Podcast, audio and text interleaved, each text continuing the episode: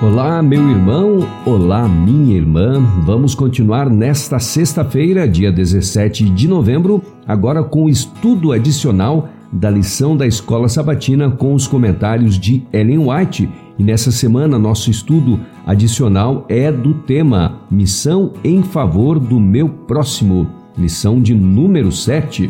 E o primeiro texto vem do livro Fé e Obras, páginas 52 e 53, com o tema O que Deus requer. Deus requer neste tempo exatamente o que ele requereu do santo par no Éden: perfeita obediência a seus preceitos. Sua lei continua sendo a mesma em todos os séculos. A grande norma de justiça apresentada no Antigo Testamento não é rebaixada no Novo. A obra do Evangelho não é atenuar as reivindicações da santa lei de Deus, mas elevar os homens até poderem guardar os seus preceitos. A fé em Cristo, que salva a alma, não é o que muitos imaginam que ela é. Crede, crede, é o seu brado. Tão somente crede em Cristo e sereis salvos. É tudo o que tereis de fazer.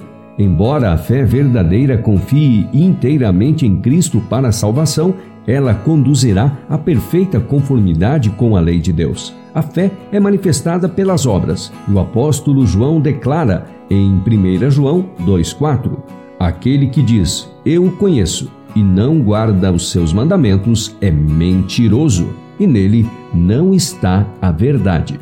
É perigoso confiar nos sentimentos ou impressões, pois são guias que não merecem confiança. A lei de Deus é a única forma correta de santidade. É por essa lei que deve ser julgado o caráter. Se quem anda em busca da salvação perguntasse: Que farei para herdar a vida eterna? Os mestres modernos da santificação responderiam: Crê somente que Jesus te salva. Quando, porém, essa pergunta foi feita a Cristo, ele disse: Que está escrito na lei? Como lês? E quando o indagador respondeu: Amarás o Senhor teu Deus de todo o teu coração e ao teu próximo como a ti mesmo, Jesus declarou: Respondeste bem, faze isso e viverás. Lucas 10, dos versos 25 a 29. A verdadeira santificação será evidenciada por conscienciosa consideração a todos os mandamentos de Deus, por esmerado desenvolvimento de todos os talentos por conversação ponderada e revelando em todos os atos a mansidão de Cristo. E o nosso segundo texto vem do livro Atos dos Apóstolos, que tem como tema chamado a um padrão mais elevado, mas você pode encontrar também o tema como chamado a mais elevada norma. É um texto bastante longo, nós vamos ler parte deste texto Caso você queira ler na íntegra, você pode procurar o capítulo 30 deste livro, Atos dos Apóstolos. E lemos então: na esperança de imprimir vividamente no espírito dos crentes coríntios a importância de firme autocontrole, estrita temperança e persistente zelo no serviço de Cristo, Paulo, em sua carta a eles, faz saliente comparação entre a milícia cristã e as celebradas maratonas que se realizavam em intervalos fixos próximo de Corinto. De todos os jogos instituídos entre os gregos e romanos, era a maratona a mais antiga e mais altamente considerada. A ela assistiam reis, nobres e governadores. Jovens fortes e sadios nela tomavam parte e não se excluíam de qualquer esforço ou disciplina necessária para alcançar o prêmio. As competições eram regidas por regulamentos estritos, dos quais não havia apelação. Os que desejavam ter seus nomes inscritos como competidores ao prêmio tinham que primeiro submeter-se a severo treinamento preparatório. Prejudicial condescendência no apetite ou qualquer outra concessão que pudesse diminuir o vigor físico ou mental eram estritamente proibidas. Para alguém ter alguma esperança de sucesso nessas competições de força e ligeireza, os músculos tinham de ser fortes e flexíveis e os nervos estar sob controle. Cada movimento tinha de ser exato, cada passo rápido e bem orientado. As faculdades físicas precisavam alcançar o mais alto ponto. Enquanto os concorrentes na corrida se apresentavam perante a multidão expectante, Seus nomes eram anunciados e as regras da corrida claramente expostas. Então, todos davam juntos a saída, sob a atenção fixa dos espectadores que lhes inspiravam a determinação de vencer.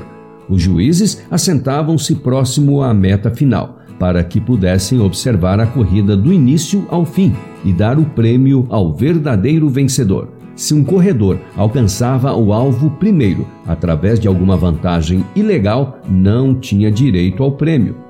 Nessas competições havia grandes riscos.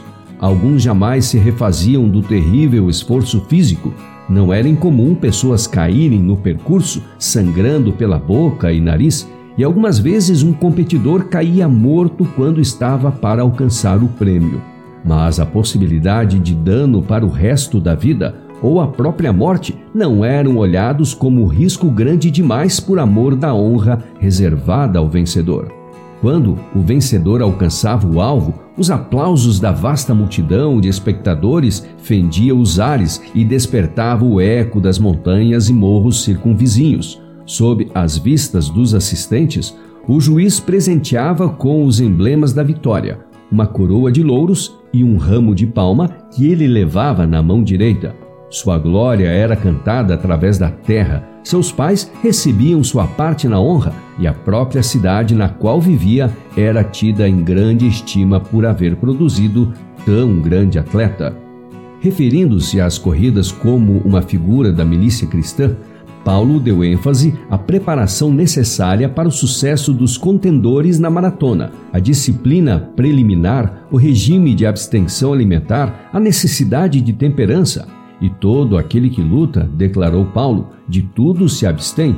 1 Coríntios 9, 25. Os corredores punham de lado toda a condescendência que tendem a diminuir as faculdades físicas e, mediante severa e contínua disciplina, treinavam os músculos para se tornarem fortes e resistentes, para que, ao chegar o dia da competição, pudessem exigir de suas forças o máximo de rendimento. Quão mais importante é que o cristão, cujos eternos interesses estão em jogo, coloquem os apetites e as paixões em sujeição à razão e à vontade de Deus. Jamais deve ele permitir seja sua atenção desviada por entretenimentos, luxos ou comodidades. Todos os seus hábitos e paixões devem ser postos sob a mais estrita disciplina. A razão, iluminada pelos ensinos da Palavra de Deus e guiada por seu Espírito, tem de tomar as rédeas do controle. E, havendo feito isso, precisa o cristão esforçar-se ao máximo para alcançar a vitória. Nos Jogos Coríntios, as derradeiras passadas dos contendores eram dadas sob agonizante esforço para conservar a velocidade. Assim, o cristão, ao aproximar-se do alvo, prosseguirá com ainda maior zelo e determinação que no início da carreira. Paulo apresenta a diferença entre a coroa de louros fenecíveis recebida pelo vencedor nas corridas e a coroa de glória imortal que será dada ao que corre vitoriosamente a carreira cristã. Eles o fazem, declara, para alcançar uma coroa corruptível. 1 Coríntios 9:25 para alcançar um prêmio perecível, os corredores gregos não fugiam a qualquer esforço ou disciplina. Nós estamos lutando por um prêmio infinitamente mais valioso, a própria coroa da vida eterna. Quão mais cuidadosa deveria ser nossa luta e quão maior nossa disposição para o sacrifício e renúncia. E assim, nós encerramos parte da leitura deste segundo texto. Você que quiser ler esse texto inteiro, realmente vale muito a pena. Não o fazemos aqui por questão de muito tempo. E desde já quero desejar a você um feliz e abençoado sábado. E amanhã nós vamos começar o estudo da lição de número 8, cujo tema é Missão em favor dos necessitados. E eu te espero então amanhã.